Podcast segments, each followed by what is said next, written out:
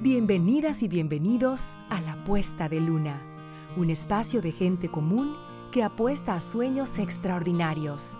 Un espacio para reconocer el talento de los seres humanos.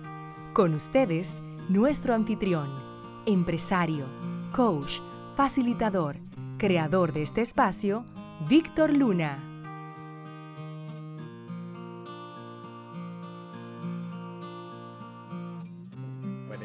Marcos, mm, yo me pregunto, frente a esos desafíos que, tú te propusiste, porque, mm, o sea, intuyo y, y, de pronto pues también aprovechas y me contestas, pero intuyo que, que tú te proponías los desafíos que viviste. ¿En algún momento dudaste de, de tus capacidades? Eh, a cada rato. O sea, momento de que tú dudas, imagínate. Eh, claro, o sea, los momentos difíciles los vamos a tener todo y te van a aparecer y la solución también te va a parecer muy fácil. La solución fácil te va a aparecer ahí mismo. El abandono y suelta esto, eh, te lo van a comentar, te lo van a decir, te lo van a sugerir. Tú vas a ver una puerta por donde huir. La, la, la clave está en tú recordarte constantemente la razón por la cual tú decidiste pararte y dar un paso. ¿Ok? Y ponértela muy muy claro y que te haga mucho sentido para tú ignorar la puerta de salida y tú mantenerte cuando la cosa está tan difícil que tú empiezas a dudar si tú eres capaz de llegar. Te pongo un ejemplo, o sea, cuando tú estás en un desafío, competencia o travesía, donde tú vas nadando y de repente te faltan cuatro horas, cuatro horas que te faltan, no hay forma que tú veas la meta, ¿ok? Pero tú físicamente tú dices, Dios mío, hoy yo no sé si yo llegue, porque es que me estoy muriendo del cansancio. Esto está fuera de lo normal, tengo más cansancio de la cuenta, llevo cuatro nadando, faltan cuatro, estoy en la mitad, en el medio del mar.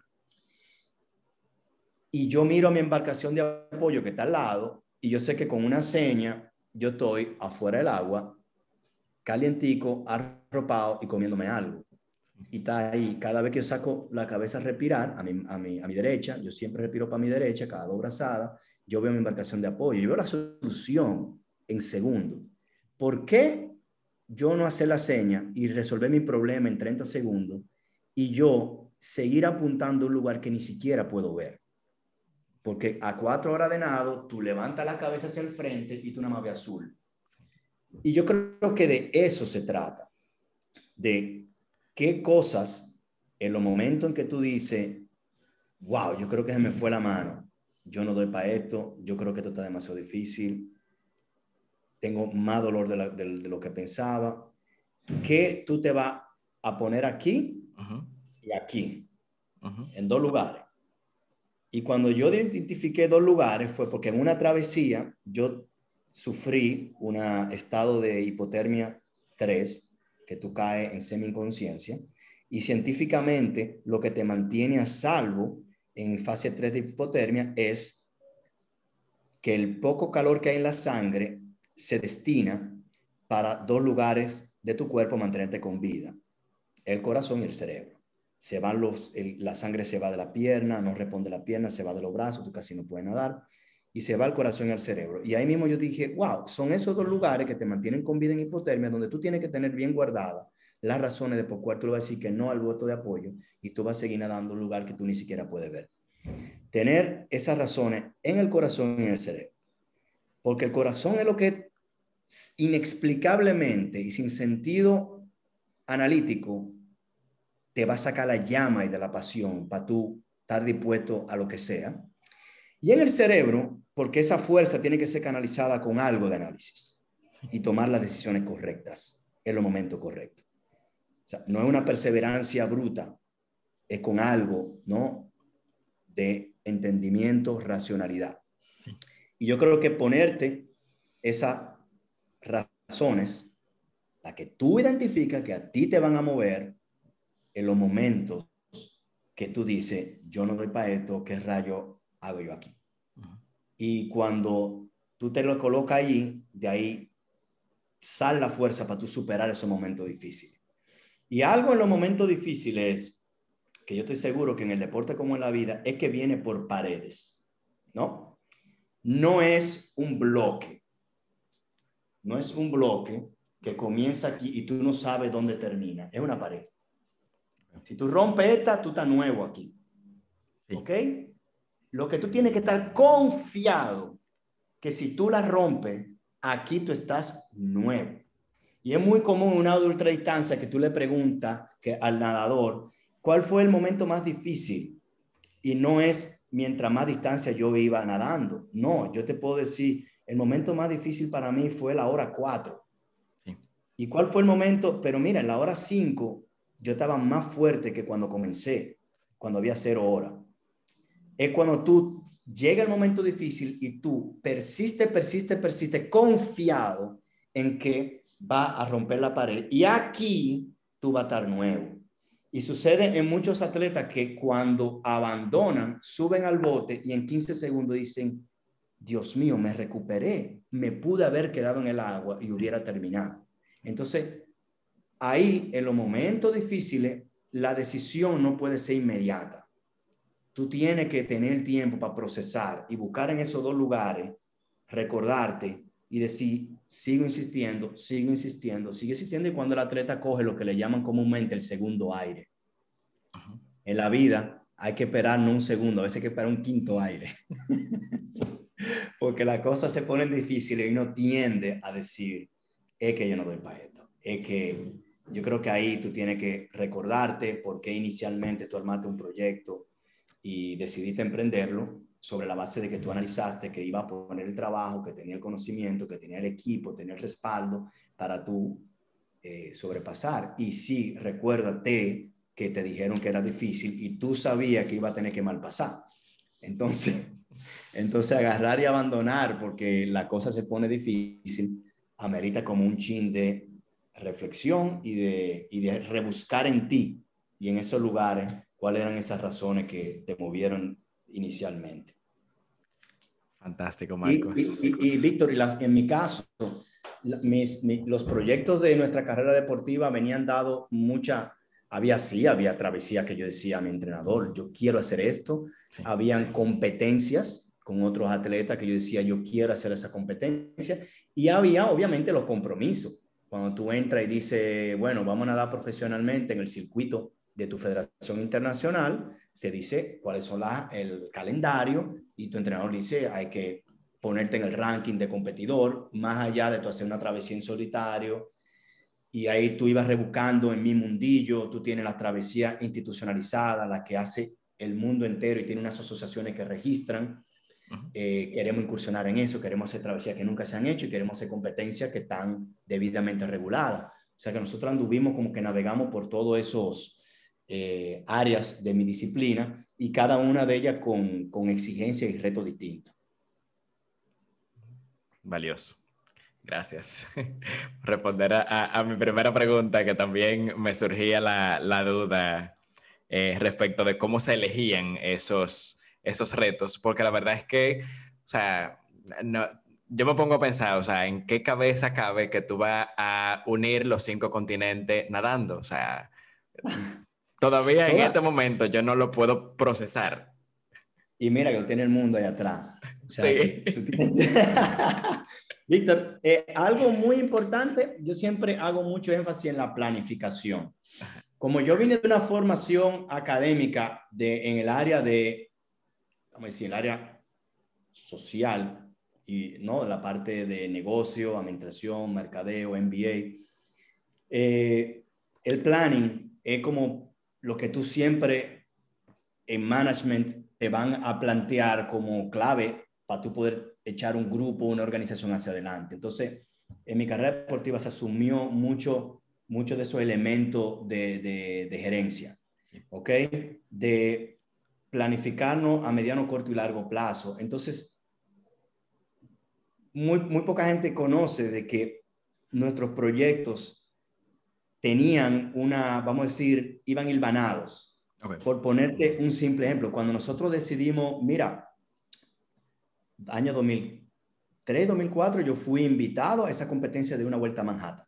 ¿ok? Y ahí mi amigo Luis estaba en mi bote de apoyo, cuando en el 98 creíamos que eso era imposible, que es para mí algo grandísimo, y eh, nos propusimos en solitario hacer dos vueltas de Manhattan sin parar.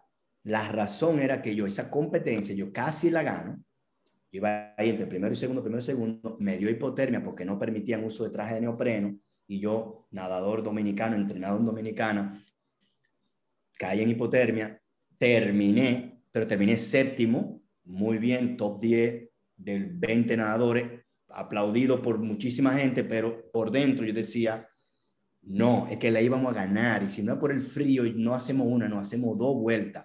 Esa dos vueltas a Manhattan, ese nado en el 2007, que atrajo mucha población de la comunidad dominicana, allá en Washington Heights, que fue televisado acá el evento, tenía esa razón detrás, pero se planificó diciendo, pero todavía, el año que viene, no, no, no, en tres años.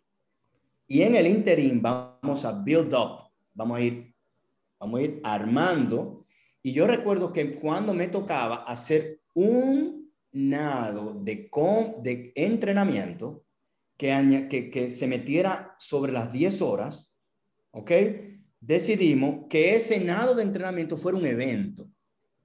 Y fue cuando yo hice la travesía Boca Chica al Malecón. Ese nado que se convirtió en un gran logro, en una hazaña, ese nado era una preparación para las dos vueltas a Manhattan. Para nosotros como equipo estaba eso esquematizado, obviamente se promovió como un gran nado solo, ¿no? Pero para que tú veas que iba llevando, iba ir ganando, iba teniendo sentido, y fue un nado de 10 horas 34 minutos, 36 o 34, no recuerdo bien, y justamente a partir de cómo terminaba yo ese nado, íbamos a continuar los entrenamientos para un año después o en el verano del 2007, entonces ir detrás de mi nado más largo de mi carrera, que fueron esas dos vueltas, que fueron 22, 22 horas 14 minutos. O sea que sí iba en la planificación, iba. ¿Cómo nace el nado de los continentes? Es una historia lindísima. Yo soy fanático de la geografía de los mapas, las banderas, lo que tú tienes atrás, yo estoy calculando, estoy viendo ahora mismo. Así que, ah, pa, pa, pa, y cuando hicimos las dos vueltas a Manhattan, fue un nado muy exigente, donde yo estuve en el agua, vamos a decir, eh, muchas horas más de lo que yo jamás había nadado. Yo terminé en 22 horas y decíamos, ok, ¿qué va a superar esta travesía? Decía, wow, el, GPS marcó casi 100 kilómetros y yo decía, uff, nada más de 100 kilómetros va a estar duro, uff, permanecer en el agua nadando más de 22 horas, ¿qué va a superar esto? Y ahí entendimos que más grande no necesariamente eran más horas en el agua ni más kilómetros. Más grande era cómo impactamos positivamente a más gente. Y se quedó eso en la idea. Y de repente, yo un día, hojeando mi atlas, yo me pongo a pensar y yo digo, mierda, pero, oh, aquí hay unos trechos de mar que separan el mapa mundi que tú tienes ahí atrás y yo creo que son nadables. ¿Ok? Yo había hecho Gibraltar para récord mundial en el 2005, que separa África de Europa. Ya, ya lo hacemos, está fácil. Eh, pero mira, yo creo que hacia de África, por los países árabes, podemos llegar a África. Un poco más largo, pero yo creo que se puede. Y mira, habría que ver entonces cómo se une Oceanía de Asia y empezar a averiguar con países qué país tiene frontera cercana. Y obviamente uno de los más difícil del mundo, con todo y que bien cortito, era como por el estrecho de Bering unir a América por Alaska y Rusia, ah, Europa de, América. Entonces, se queda ese proyecto, esa idea de identificar cuatro tramos, pero faltaba la razón. Y a mí se me invita eh, a hablar en un modelo de Naciones Unidas que se hacía en Bávaro, con estudiantes universitarios, era muy común, creo que eran todos los, cerca del verano. Se y me dicen que querían que yo hablara para promover los objetivos de desarrollo del milenio Y cuando me llaman y me dicen, yo digo, oh, claro, claro, claro. Cierro el teléfono y digo, ¿qué rayo es eso? Entonces, llamo a mis amigos y a mis padres y ninguno tiene idea de lo que es eso. Y empiezo a leer Google, pupa, pa, pa, pa. Yo digo, wow, esto es tan importante, pero nadie lo conoce. Ping. Ese proyecto, si lo hacemos, podemos generar noticias y podemos promover la importancia de esto.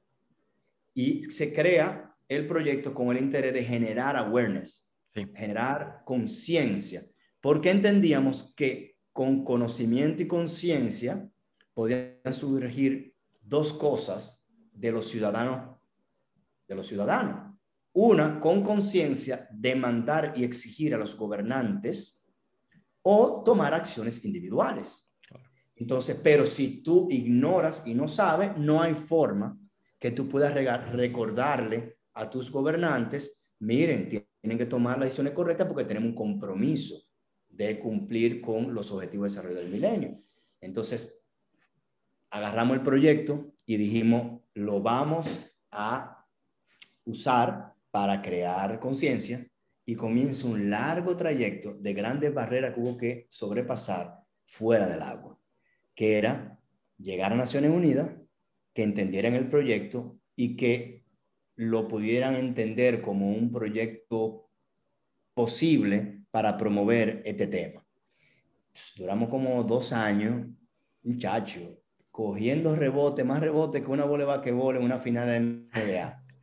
Hasta que dimos finalmente, luego de mucha persistencia, dimos con eh, la oficina de el asesor especial en materia de deporte para el desarrollo y la paz de Ban Ki-moon. Lo recibe y dice, wow, nunca me imaginé que podíamos hacer algo que no fuera fútbol. Okay. ¿Verdad? Y dice, las Naciones Unidas te van a endorse, vamos a decir, avalar el proyecto, pero no te vamos a dar ni un centavo. Entonces dijimos, tranquilo, eh, hágalo oficial, que nosotros vamos a abrir una oficina nada más para recaudar los fondos para poder hacer este proyecto realidad. Y fue cuando continúa nuestra, eh, eh, vamos a decir, eh, llamado con amistades, amigos, profesionales, súper exitosos, lindísimos, todo. Y se crea la campaña con Pajes BBDO, yo nado con Marcos. Sí. Y justamente lo que procuraba era involucrar a todos a, a contribuir de alguna manera y yo cumplía con unir a nado los continentes y generamos todos juntos esa campaña y los recursos necesarios para llevarla a cabo. Y así fue que se dio el proyecto, sin duda alguna, para mí, más bonito de toda mi carrera deportiva, porque ninguna de las travesías fueron la más larga de mi carrera, ninguna, ¿ok? Pero sí exigió y demandó de mí y de todo nuestro equipo lo más grande esfuerzo que tú te puedes imaginar eh, en todos los sentidos. Y ese proyecto, obviamente, eh, vuelvo de nuevo a que todo el que se involucró identificó una meta en común. ¿Okay? Esto no tenía una medalla olímpica, esto no tenía un récord, esto no tenía un prize money. ¿Okay? Esto es lo que tenía un sentimiento que hizo que mucha gente se, se uniera. Y yo creo que al final esas son las cosas que, que permiten generar grandes proyectos. Cuando cuando todo el que se une se identifica en un bien común. Tú no vas a encontrar esa, esa intimidad como equipo y sacrificio cuando no hay un, un bien común. Por eso a veces hay atletas que hacen intentos de ciertas cosas y ciertos proyectos y contrale, pero no me pasó, me dejaron solo o me costó muchísimo dinero. Y dice, contra, que falta la razón por la cual ese tipo que te podía ayudar entendiera que eso era de él también, ese sentido de pertenencia. Y nada de los continentes no era mío, jamás, jamás, era de todo. Entonces, eso es lo que permitió que, que el equipo se agrandara y todo participaran. Y por eso yo creo que fue muy bonito. Definitivamente. Y ese bien común yo le llamo propósito. Totalmente. Así lo llamaba un profesor mío también. Eh, lo llamaba un profesor mío que, que, de hecho esa palabra, bueno, tú que trabajas mucho en eso, ¿no? Eh, al final de lo que se trata eso, del propósito. Así, es. Marcos, y una pregunta más. Bueno, tengo un par más, pero frente a esos desafíos, ¿qué lugar ocupa el miedo en, en toda esta película? El miedo es mi gran aliado. A ver. Mi gran aliado, mi gran aliado el miedo. Yo creo que el día que yo me sintiera sin miedo y estuviera dispuesto a lanzarme al agua, Dios me libre, porque ese día pudiéramos haber tenido un desenlace trágico. El miedo, mi gran aliado, en el sentido de que el miedo nos hacía entrenar un chin más, dar la milla extra, consultar a tres gente más después que creíamos que lo teníamos todo resuelto, vuelve y consulta, vuelve y revisa, el miedo era, eh, revisemos de nuevo, estamos seguros que es así. No, no, no, tú sabes que consultemos a un nativo del lugar donde vamos y que nos dé, revise nuestro plan. Ese miedo te ayudaba a atar cabos, a no dejar cabos sueltos. Ese miedo te ayudaba a revisar, a revisar, a, a rebuscar y a reconfirmar. Lo que mi aliado el miedo nunca se podía permitir que cayera en la parte que te impidiera seguir continuando tu paso hacia adelante. ¿Ok? Ese miedo que te impida dar el paso o que caiga en algo patológico eh, no es el que tú necesitas. Ahora tú el miedo, para mí, mi gran aliado. Ese miedito de tú terminar la práctica y decir, conchale, tú crees que debe, no descansa, Marco, a descansar. Pues, voy a descansar porque tú me dices, pero yo creo que deberíamos hacer un poquito más, no, tranquilo ese miedo de tú llamar a la, despertarte y a las 12 de la noche llamar al entrenador y mira, Gusto, dime, ¿tú estás seguro que nosotros, ese miedo, ok, pues mira, para tu tranquilidad, vamos a una reunión mañana y vamos de nuevo a revisar todo el plan. Ese miedo para mí fue muy importante. Fue muy importante, muy importante. El aliado, el que, el que tengo el miedito, sí, pues vamos bien. Porque no, esto no era un tema de comemar ni, ni, ni de este el tipo más valiente, para nada, para nada. Tú me decías, o me llama hoy y me enseña una posita de 15 metros de largo y me dice, Marco, tú puedes cruzar eso. Y te digo, ahora no, yo tengo que averiguar. Exacto. ¿Qué hay ahí? ¿Qué profundidad tiene eso? Ah, yo voy a venir de, de valiente, a hacer demostraciones. Nunca. Cuando nosotros entrábamos al agua, tú puedes estar seguro que nosotros teníamos cada pulgada más o menos resuelta en la cabeza o, en papeles o en documentos. Mucha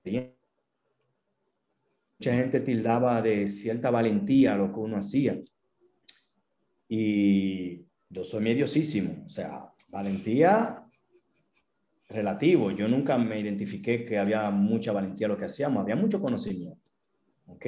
El mar para mí es lo respeto eh, y solo hago porque, porque, porque estado en situaciones y con la capacidad de manejarlas. Cuando te toca nadar con fuerte oleaje, me sentía cómodo, comodísimo. Yo nadaba mejor con ola que sin ola, que en plano. Cuando la competencia del mar se tornaba difícil, mi entrenador hacía así, porque yo me defendía muy bien nadando con condiciones adversas. Esto, dado mucho entrenamiento, exponerme a situaciones adversas, sentirme cómodo, eh, ¿no? Eh, pero mira, con esa sola de tantos metros, conocimiento. O sea, es como que a mí me llamen a la selva, ¿entiendes? Y un tipo que haya crecido en la selva y yo voy a estar cuidándome, y no hay cacata aquí, no hay culebra, ¿entiendes? Y enganchado del tipo arriba, eh, el tipo decir, bájate, bájate, porque vive ese entorno, lo conoce, tiene conocimiento. Así que mucha gente quizá pudo haber asociado a valentía y yo te confieso que era más conocimiento, entrenamiento, preparación que, que valentía. Y el miedo, mi gran aliado, mi gran aliado, nuestro, nuestro gran aliado. Así es. Lo que siempre reitero, no permita que el dueño te siga tu sueño. No permita, el miedo es normal, es normal, manéjalo, normal, eso es lo más normal. Ah, lo que pasa es que tengo miedo. Qué bueno, está muy bien, tranquilo. A mi chiquitín, vamos, tú puedes. Ay, que me da un chin de miedo. Eso está bien, eso es normal. Ven, ¿qué, qué tú necesitas entender? Vamos a explicarte ven, toca el agua, ven, no está tan fría. Eso. Por el miedo, no, no, no rechace ir detrás de un proyecto. Lo que tú tienes es que no entenderlo, buscar la vuelta y demás. Valiosísimo, valiosísimo. ¿Cuál es el presente para Marcos Díaz? El presente, lo más lindo jamás que pueda suceder, vivir el presente. Para mí, el presente es el todo. No te lo he hablado de manera literal, aunque voy a entrar a la manera literal, pero el presente para mí era el todo, el todo. La vida a uno le enseña tantas cosas y uno aprende de tantas experiencias, sobre todo las que algunos llaman difíciles, tú aprendes a disfrutar el presente mucho. Por eso yo te decía al principio, señor, el día que me toque, ¿no? Irme a otro área del mundo, Estoy pago. me yo, me lo he gozado.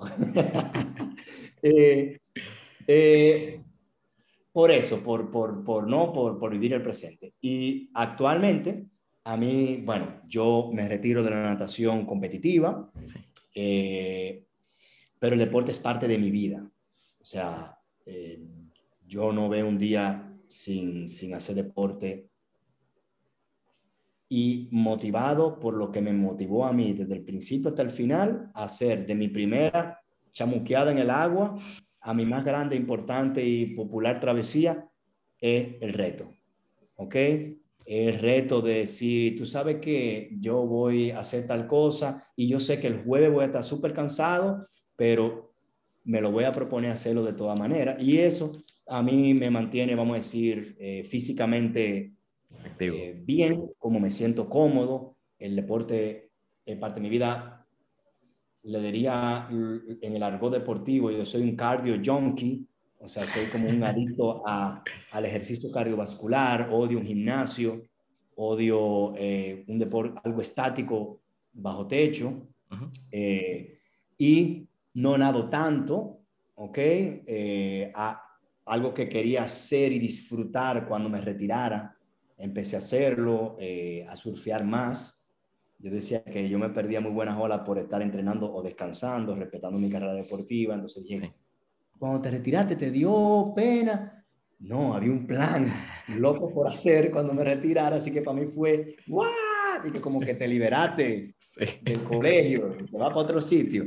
Es esos capítulos cuando cambian a mí me llenan de mucha excitación. Eh, hago, eh, corro, ciclismo, nado muy poco porque lo veo, lo veo todavía como, como trabajo. Eh, y el mar, pues, el mar es mi vida, el mar es mi vida, desde estar afuera en la arena y contemplarlo hasta estar adentro jugando. y proyectos, las conferencias de Marcos Díaz que se vieron un poco mermadas en la, en la pandemia, son justamente, Víctor, conferencia, vamos a decir, eh, dirigida al mercado empresarial, en procura de compartir una historia con algunos elementos que nos ayudaron a alcanzar éxito en proyectos, como eso se lleva a poder motivar a grupos, eh, equipos de empleados a lograr sus metas. esa parte me llena mucho porque siento que uno pone un granito de arena también y siembra algo en alguna persona eso eh, estamos actualizando website recientemente, estamos eh, terminando un libro justamente sobre el nado de los continentes y junto con Tuto Guerrero, que ustedes no han escuchado mucho, que es el... Mi hermano. La, mente maestra detrás de Dominicanas Got Talent. Sí, es el, que va a dirigir el, documental eh, sobre justamente nado de los continentes estoy involucrado en muchísimas ideas lindísimas eh, de, de, creatividad. no lo he anunciado todavía, pero muy pronto anunciarlo. Yo estoy terminando un proyecto de diseño de una piscina. ¿Ok?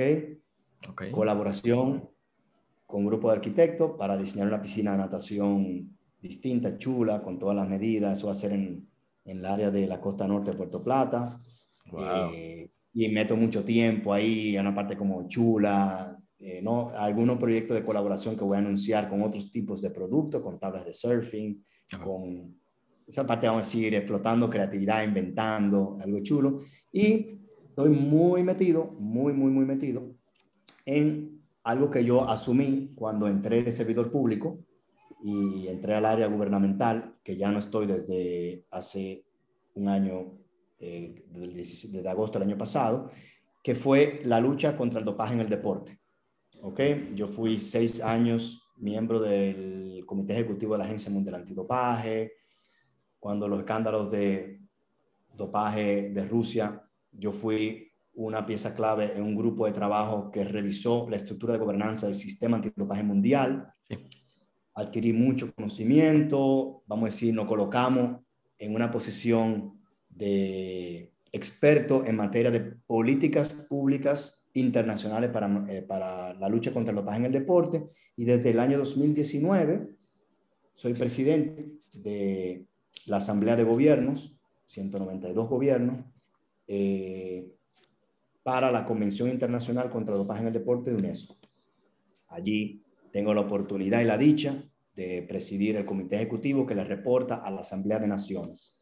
Y eso es un rol que, gran reto, eh, e, e, es, es más en policy making, como dirían en inglés, como política pública, no tanto la parte técnica, sino la de tomar decisiones que impactan el mundo deportivo. Y esa es un rol que exige mucho, me gusta muchísimo y siento que más allá del tiempo que uno pone, tiene una finalidad muy en favor de nuestros países latinoamericanos, porque cuando tú hablas de dopaje, es salvaguardar la integridad del deporte, es evitar la trampa. Y cuando me refiero mucho a los países en vía de desarrollo, es que si abriéramos luz verde a que todo el mundo se dopara, nuestros países estuvieran compitiendo en desigualdad, porque una sustancia dopante tiene un costo que es incapaz de, de, ¿no? de solventarlo. Así que la idea de liberar al deporte del dopaje es justamente mantenerlo en sus principios de ética, ¿no? de no a la trampa y de igualdad, de que nuestros atletas dominicanos puedan pararse frente a un contrincante de una potencia mundial en igualdad de condiciones. Y eso me llena mucho. En octubre, eh, eso me, me, lleva a reuniones a nivel internacional, a dirigir grandes foros y, y, nada. Y ahí siento yo que colocamos a la República Dominicana igual en materia de deporte, pero ya con más ropa puesta, con saco y corbata, en escenarios internacionales donde se dice que República Dominicana tiene una voz y una presencia en los más importantes foros internacionales de la lucha contra los en el deporte. Toda esa vivencia que me tocó y me permitió cuando salí del, del servicio público, eh, fui invitado por el Comité Olímpico Internacional a formar parte de una de las comisiones más importantes a nivel internacional, que es la Comisión para el desarrollo social a través del deporte. ¿Ok? Asuntos públicos y desarrollo social a través del deporte, que es la línea en la cual yo siempre he estado involucrado. Fíjate que mi carrera deportiva estaba vinculado mucho a, a, a, parte caritativa, de bien social. Cuando entré en el servicio público fue muy enfocado al deporte escolar, universitario, a la parte antidopaje y a programas de deporte en la frontera, deporte con la equidad de género, deporte de la tercera edad, o sea, muy vinculado a a esto y él es la parte que yo más domino. Y justamente cuando fui invitado por el Comité Olímpico se me permitió la oportunidad de también en el Olimpismo Internacional estar en, en esa aspecto. Colaboro con muchísimos deportistas que me llaman y me ponen ahí a opinar y eso. Y esa parte, vamos a decir que cuando post carrera deportiva, siempre es bueno que el atleta se quede de alguna manera, que no se desvincule de todo. Hay quienes se van por el entrenamiento, por poner academia, como el caso de mi, de mi hermano Félix Sánchez, que eh, se ha ido por esa línea, yo me fui más por el área de, de, de, de política pública. Mm. Me apasiona, me gusta la parte estratégica, así como cuando un nado había que poner estrategia, la tada, es, es, es, como lo mismo. Y armarte de un gran equipo y de profesionales buenos para que te ayuden a hacer una buena labor. O sea que ese es nuestro presente. Y obviamente criar a nuestros dos chiquitines, Kai con 12 años, Pascal con, con seis, eh, procurando que sea niño feliz. Eso es lo único que un papá va a querer. Y obviamente tiene que nadar sí o sí, porque... claro. Dice, papi, pero una cosa, si a mí no me gustara nadar, digo, mi hijo, usted, con lo que usted se ponga y usted decida, tu papi y tu mami te van a apoyar 100%. Ah, eso sí, Nadar y surfear es obligatorio en esta casa. a fuerza. Ahí lo vivo relajando a ellos, pero son dos niños que la verdad que disfrutan encantadoramente el mar. Y bueno, Kai significa mar en, idioma de la Polinesia. Qué Entonces ya va la línea más o menos definiéndose. Muy bien. ¿Qué le falta por conquistar a Marcos Díaz?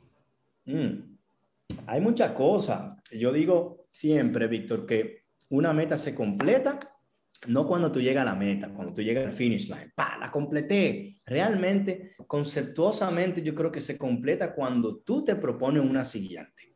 Sí. Si tú te quedaste en ese logro, yo creo que tú no la terminaste. Y, si, y, qué, y qué fácil sería yo de que quedarme con que yo logré, que yo logré nadando y ya. Ah, no, eso se completó. ¿Por qué? Porque de inmediato empecé a plantearme cosas en mi vida.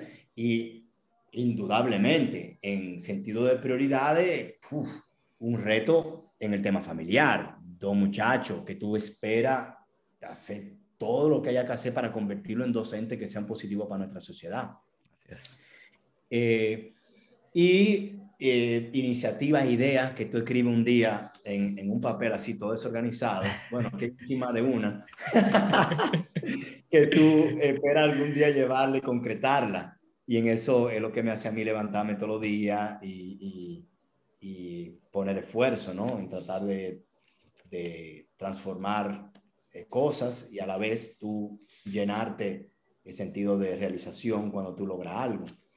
Eh, así que quedan muchas, quedan muchas, hay muchos proyectos chulos, eh, te comenté solo algunos, y en sentido de, obviamente, de, de trascendencia, para mí eh, la crianza de nuestros dos hijitos, o sea que esa parte tiene un peso muy grande, y nada, y tratar de seguir aportando en todo lo que uno pueda. y cada cosa que uno se involucra, uno trata siempre de aportar, pensar diferente, ¿por qué quedarnos aquí? Pero podemos ser un chisma grande, ¿tú no crees? Entonces, esa, esa naturaleza yo creo como que va a estar ahí siempre. Buenísimo, buenísimo, Marcos. De verdad, mira, yo te digo algo. Yo te expresé mi admiración cuando iniciamos esta conversación y yo creo que ahora que estamos concluyendo, me faltan un par de preguntas, pero no quiero dejar de expresarte más admiración todavía porque definitivamente se admiraba al deportista, ahora admiro a la persona. Ay, gracias, gracias, Víctor, gracias. Muchas gracias. De verdad que sí. Y mira, ahora quiero hacerte unas preguntas que yo le hago a todos mis invitados. Eh, la idea es que respondas lo primero que te llegue a la cabeza. Entonces, eh, primero, ¿cuáles excusas aún adornan tu pared? ¿Cuáles excusas? Wow. Esa está dificilísima. Tengo que responder rápido lo que me llega a la mente. Yantre, Víctor, es que. Y si tú le preguntas a mi gente cercana, qué, qué sé yo, crecí sin plantearme, sin plantearme excusa. O sea, como, como que me, me, me entrené como para eso, para... Ok, es una buena excusa, yo puedo decir, pero es una excusa. Wow. ¿Cuál excusa me parece? Sí puedo. Bueno, eso, eso es válido, eso es bueno. O sea. Exacto, exacto.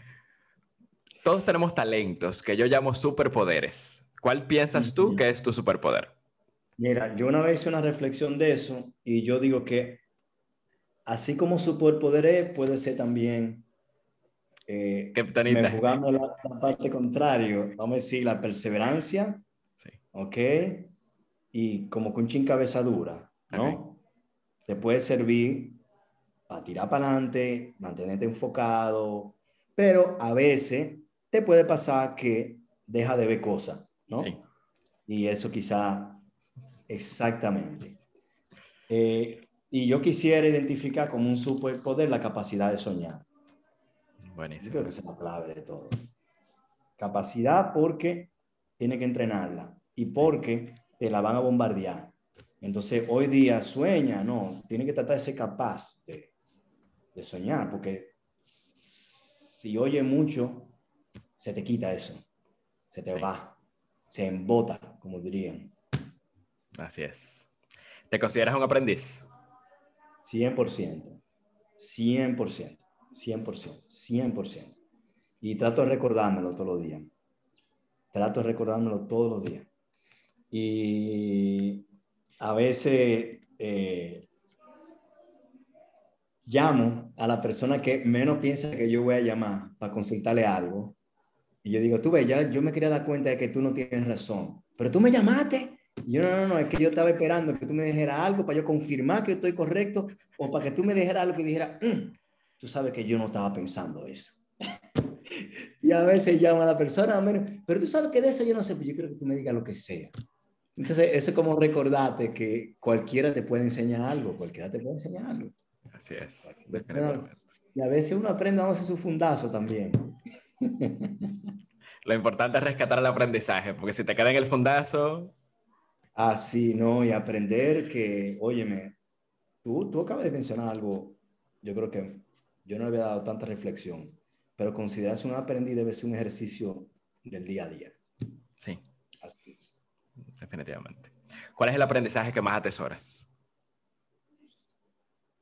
Uh, respuesta rápida, el del día a día. El del día a día. ¿Ok? Eh, y más rebuscado, el, el, aprendizaje de darme cuenta de que puedo aprender de cualquier cosa. El aprendizaje de tú decir, eh, ¿no? De que de cualquier... Yo, yo admiro mucho eh, en mi equipo haber sido bendecido, porque a veces uno no elige a la gente, la gente llega a tu vida. Y yo digo, contrale, a Augusto García, a Benjamín Payano, yo no lo elegí, o sea, ¡pam! Eh, llegaron. llegaron a mi vida de manera muy especial. Y de ambos aprendí su, su capacidad, viejo, de yo, creer, de yo entender que son unos toletes de expertos en su materia y de estar sentado y oír a cualquiera y yo decir, y tú no me vas a decir que está diciendo un disparate y decir, hmm, está interesante. Yo tenía experiencia de que era algo diferente, pero yo voy a analizar un poquito más lo que tú estás diciendo. Y eso, para mí, han sido lecciones de aprendizaje. ¿Ok? Y ahí tú te das cuenta, no tan rápido, no tan rápido, mira que de cualquier cosa tú puedes aprender. Estos dos inminencia, eminencia, ¿no? Perdón. Eh, mira cómo están poniendo la atención a alguien que perceptivamente yo entiendo que tiene muy poco que enseñarle. Y mira cómo ellos están viendo dónde hay una enseñanza, a pesar de que para mí son los expertos ellos. Yo eso lo, lo viví, yo eso lo viví y, y me he propuesto tratar de aprender siempre. Y eso hay que dominar, hay que dominar mucha, mucho todas tus experiencias. Claro, definitivamente. es. ¿Qué o a quién consideras un gran maestro? Wow, mucha gente, mucha gente en mi vida, yéndome a, lo literal, eh, mucha gente en mi vida, yéndome a, una respuesta conceptuosa, eh, el más humilde, si yo te fuera a decir quién para ti es un gran maestro, digo el más humilde, el que para hacer sentir su postura no sube la voz, ¿entiende? Muestra una seguridad eh, porque eh, el producto de su experiencia y su conocimiento te transmite sin tenerte que ni que hablar duro, ni imponerte nada. Ese para mí es un gran maestro. Y eh, de, punto, yéndome a lo literal, mi entrenador, eh, mi papá, eh, grandes amigos que tengo alrededor eh, y hasta mis hijos. Cuando agarran me sueltan uno y digo, ups. gracias Marcos, de verdad, por esta conversación tan valiosa para mí. Te reitero nuevamente mi admiración. Esperamos que a partir de ella podamos podamos, los, los, oyentes puedan ver más que a la figura, eh, puedan ver a la persona y que obtengamos, que yo estoy seguro de que sí, obtengamos muchos aprendizajes que podamos poner en práctica para convertirnos en nuestra mejor versión. Excelente. Víctor, yo encantadísimo de tu invitación y que finalmente hayamos podido tener este encuentro y quedo siempre a tu orden y te felicito porque estuve viendo tu, tu cuenta de Instagram y la verdad que tiene mucho, mucho, hace unos grandes aportes para, para que las personas puedan ¿no? conocer y aprender de tus podcasts, entrevistas y mensajes que siempre resalta cosas muy bonitas que puedan ayudar mucho a que las personas ¿no? Eh, avancen en la vida. Así que gracias por la oportunidad, me encantó pasar este ratito aquí contigo. Honrado y agradecido, muchas gracias. Y a ustedes amigos de la puesta de luna, si les gustó este episodio, si les llamó la atención el tema, los invito a comentar y a compartirnos sus ideas en estos espacios y abrir un canal de comunicación para que veamos cambios de paradigmas en nuestra sociedad y que dejemos en ella mejores seres humanos. Y recuerden mantenerse siempre siendo aprendices. Hasta la próxima.